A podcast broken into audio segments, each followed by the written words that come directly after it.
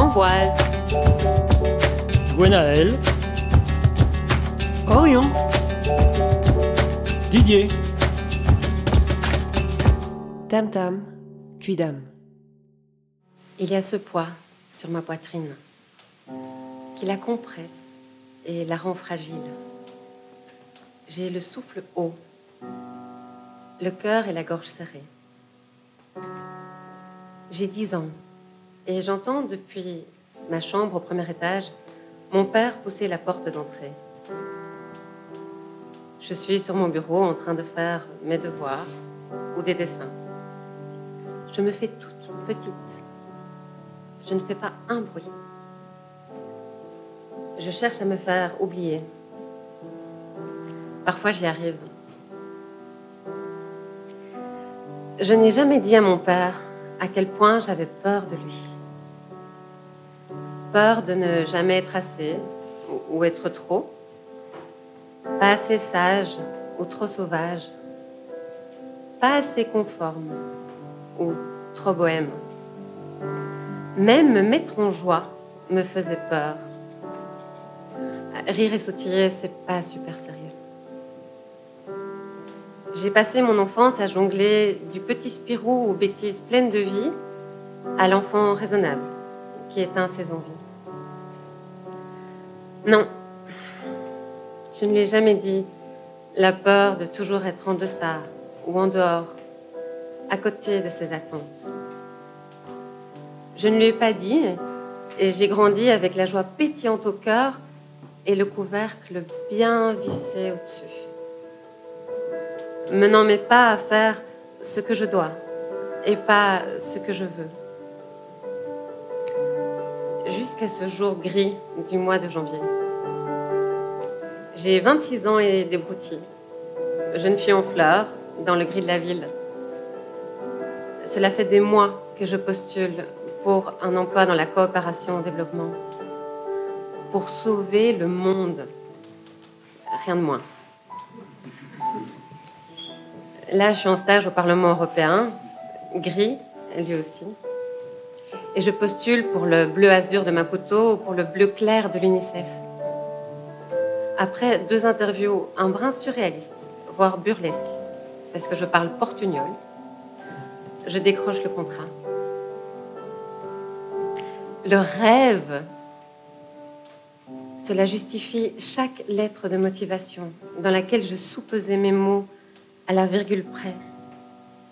Chaque entretien qui n'a pas abouti, chaque coup de fil empreint d'une culpabilité folle de devoir annoncer à mon père, honteuse, que non, je ne l'ai pas encore décroché ce boulot.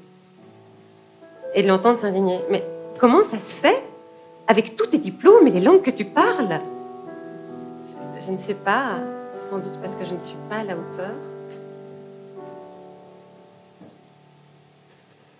En recherche, en doute, en perte de confiance, malgré une volonté folle.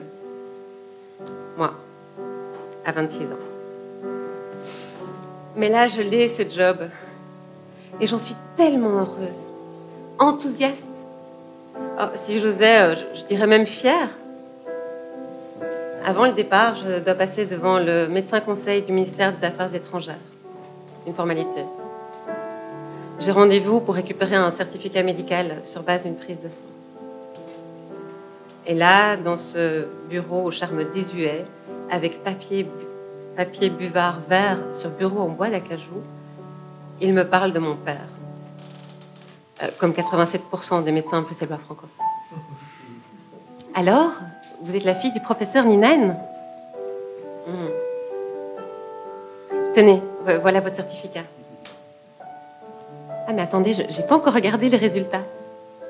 Ben tiens, c'est la seule chose qu'on te demande en une semaine, Coco.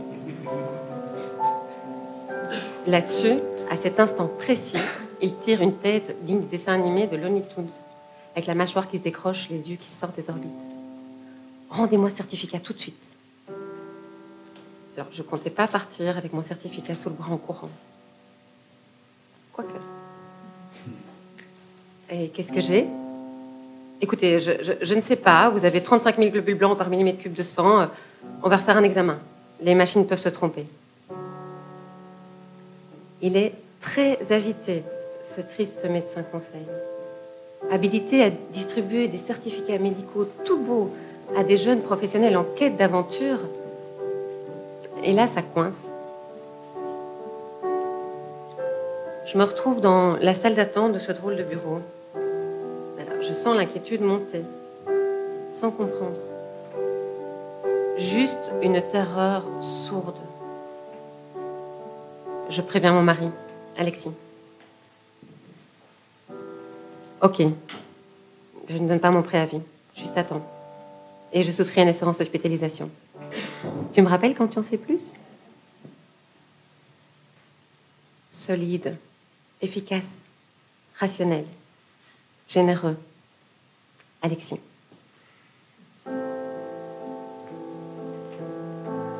Et là, dans cette salle d'attente à l'attente intenable, je deviens chèvre. J'essaye en vain de joindre maman, qui ne répond pas. J'appelle mon deuxième médecin, papa. Et tu as mal quelque part euh, Une infection urinaire? Euh, Non, je te remercie, papa, tout va bien. Qu'est-ce que c'est que cette intimité soudaine à laquelle je ne suis pas du tout habituée? Et qu'est-ce que j'ai, papa? Quand on a une infection, les globules blancs augmentent. Pour une angine, ça monte à 10 000, une appendicite 12 000. Ok, là on parle du triple. Rappelle-moi quand tu as tes résultats. Je vais appeler maman. Wow, wow, wow, wow. Je vais appeler maman. Alors qu'ils ne se sont virtuellement plus parlé depuis leur séparation 12 ans plus tôt. C'est un sacré indicateur de gravité. Ça donne juste une idée d'où situe le curseur. Je peux officiellement commencer à paniquer mon père vient de me l'autoriser par ces quatre mots. Une infirmière m'invite à retourner dans le bureau du triste médecin fatigue. Je m'assieds en face de lui. Elle en fait le tour pour montrer les résultats sous les yeux du médecin. Elle souligne un des paramètres de son index avec une tête effarée. Mais c'est tout juste si elle n'agite pas le poignet en se mordant les lèvres.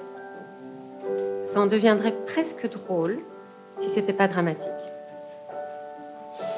Écoutez, mademoiselle Linen, euh, on va appeler votre père, hein Ah oui, mais comme ça, la patate chaude, elle est refilée à son paternel. Moi, j'ai rien à lui annoncer, j'en suis quitte. Les globules blancs étaient montés à 50 000 en une semaine. Papa me l'expliquera plus tard grâce à la métaphore des nénuphars. Au départ, il ne recouvre qu'une toute petite surface de l'étang. Et puis, il double tranquillement et se multiplie discrètement. Jusqu'à un soir, si on n'y prête pas attention, de la moitié de la surface de l'étang, on passe au réveil à un étang entièrement étouffé, complètement recouvert par ces jolies fleurs chères à Monet. Bah, alors les globules blancs, c'est beaucoup moins poétique à peindre. Hein mais ça nénuphararise un maximum dans mon sang. Gwen, prends tes résultats et tu m'appelles quand tu es sorti. Que fais-tu ce midi? Mais je m'en fous, c'est quoi cette question en plein suspense? Retrouve-moi à Montgomery à midi et demi.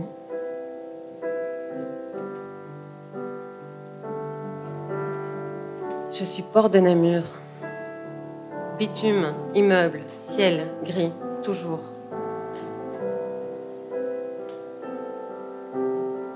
Le bide vrac. Je ne sais pas où aller, j'ai encore une heure à tirer devant moi. Je réessaye d'appeler maman.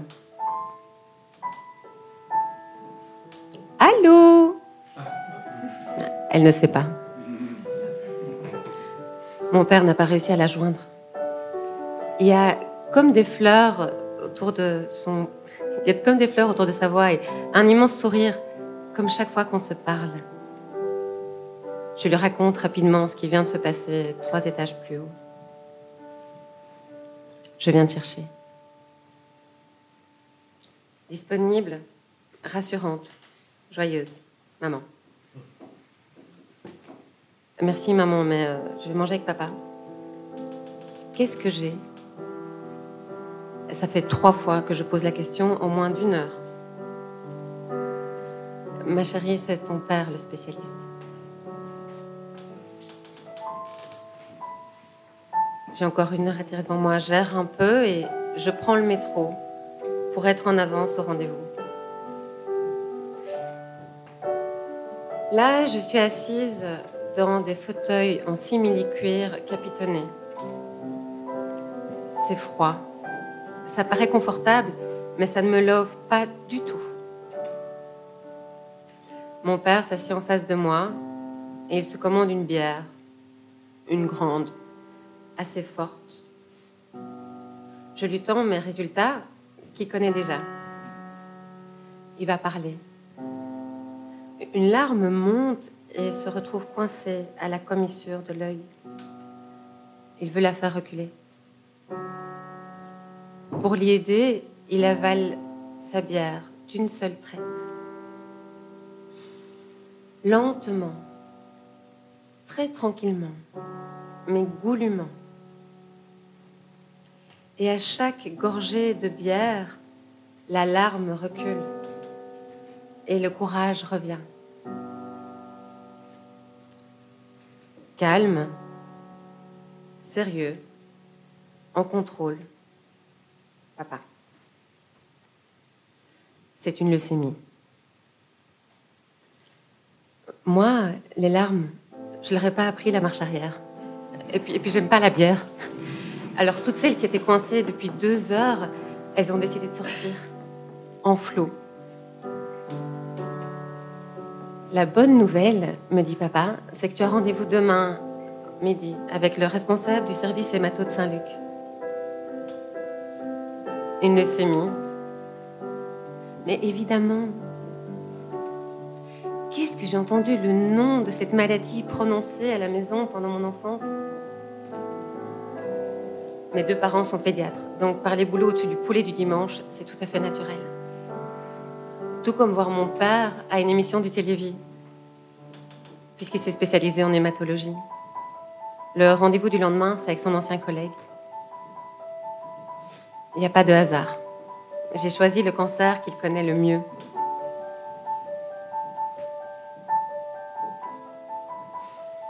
L'autre très bonne nouvelle, continue papa, c'est que nous sommes en 2008 et qu'un tout nouveau traitement existe.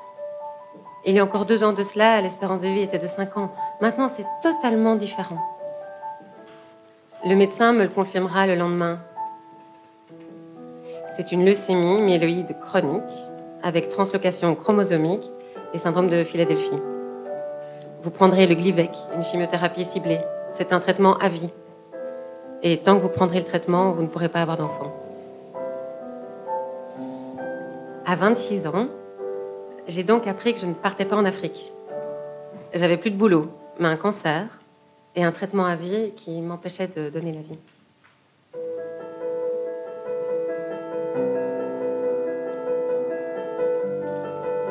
Bien des années plus tard,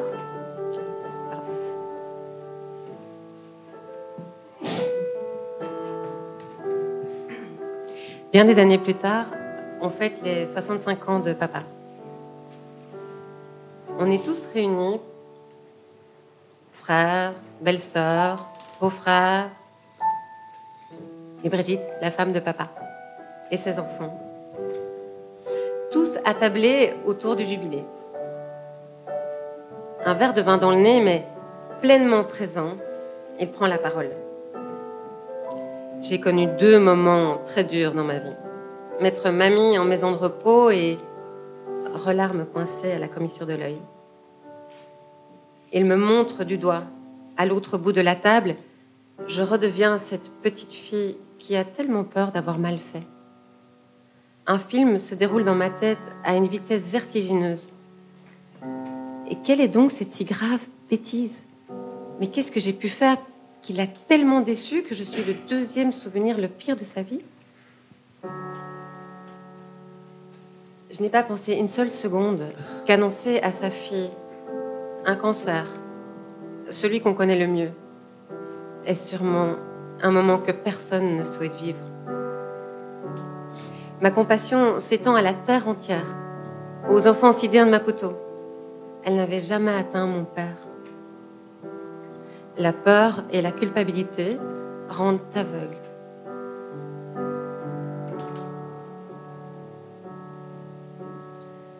Mais là, la quarantaine me déchaîne, au sens libérateur des chaînes qui ne me servaient plus. Alors je lui ai dit, j'en ai parlé avec papa. Pour moi, et puis pour lui aussi. Personne ne lui avait jamais dit pour la peur. Alors moi, j'ouvre les portes. Leucémie ça peur. Hein. Comme cancer. Et c'est tellement pas ce que je vis. Bah, alors bien sûr, il y a les effets secondaires.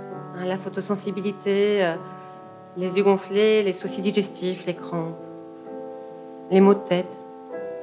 Et puis cette fatigue. Fatigue chronique, me dit papa, c'est normal. Moi, j'appellerais bien ça chape de plomb. Mais malade? Non en vie, pleinement vivante, savourant chaque plaisir minuscule avec une intensité vibrante, me laissant émouvoir par un ciel de printemps ou la main de mon enfant, par la fragilité d'un trait de crayon ou la joie d'un plongeon dans les vagues. Alors aujourd'hui, je n'ai plus peur d'être un peu sauvage, pas assez sage, ou un peu bohème sur les bords, parce que je la chéris, cette pulsion de vie qui bat dans mes veines.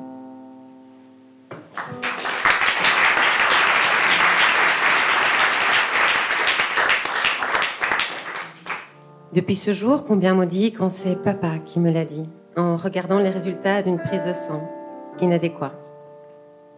Alors que je devais partir prendre le large chance divine pour ce continent qui m'attire, la terre de toutes nos origines. Non, tu ne t'envoleras pas. Du moins, pas de cette façon-là. Sauver le monde, te sauver toi. Mais la vie ne te laisse pas de choix. Le lendemain, ponction de moelle. La première qui fait le plus mal. Et la confirmation qui tombe, qui résonne comme une bombe. C'est en effet une leucémie non assez doux pour cet ami qui entrera par tous mes pores pour se loger au creux du corps. Cette maladie est donc euh, chronique. Ce qui justement me panique, c'est ce chronos qui traîne, lente répétition qui malmène.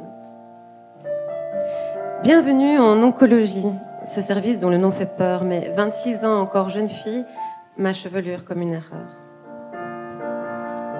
Derrière la porte, j'entends les bruits des soins nez tout en chimie et des nouveaux mots, de ceux qui claquent. Vous avez bien un porte à quatre Moi, je n'aurai pas ces traitements lourds. J'ai la chance, là maintenant, de ne prendre qu'un médicament qui fatigue à pas de velours. Voilà passé 14 années. À chaque inspire, à, à chaque inspire à côtoyer, la maladie, celle qui parle, et m'aura fait lever un voile. Fuir l'illusion d'être éternel m'aura appris à pleinement vivre et de sentir la joie si belle à écouter mon cœur qui vibre.